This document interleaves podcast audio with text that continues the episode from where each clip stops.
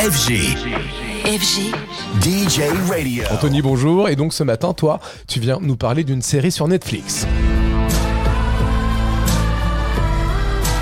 Oui, elle a été mise en ligne il y a seulement quelques jours et c'était un spin-off très attendu. On rappelle, un spin-off, c'est une série dérivée d'une série déjà existante, généralement centrée sur un des personnages. Là, en l'occurrence, ce spin-off est basé sur le personnage de Berlin. Les nombreux fans de la Casa des Papels auront donc tout de suite compris.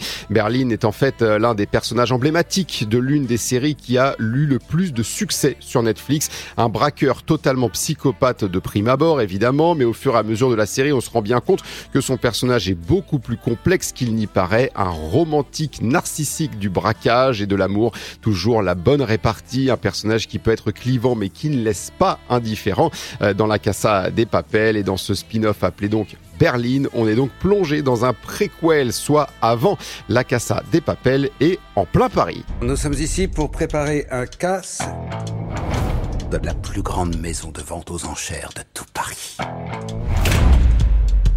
C'est pour ça qu'on est ici, en face de l'appartement de Monsieur Polignac, le directeur de la maison de vente. We can have a lot of fun. J'ai rencontré une femme hier soir. La femme de Polignac Tu peux arrêter de te focaliser sur des détails, bon sang Qui voudrait d'un amour bien confortable? C'est plus excitant. Le pari du tout ou rien. C'est ça, le talent espagnol.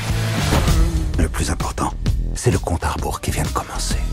Alors vous l'aurez compris, vous allez une nouvelle fois être tenu en haleine avec un nouveau casse autour de ce personnage de Berlin, trois ans après la fin de Casa des Papels. Ce spin-off Berlin de 8 épisodes est déjà disponible sur Netflix.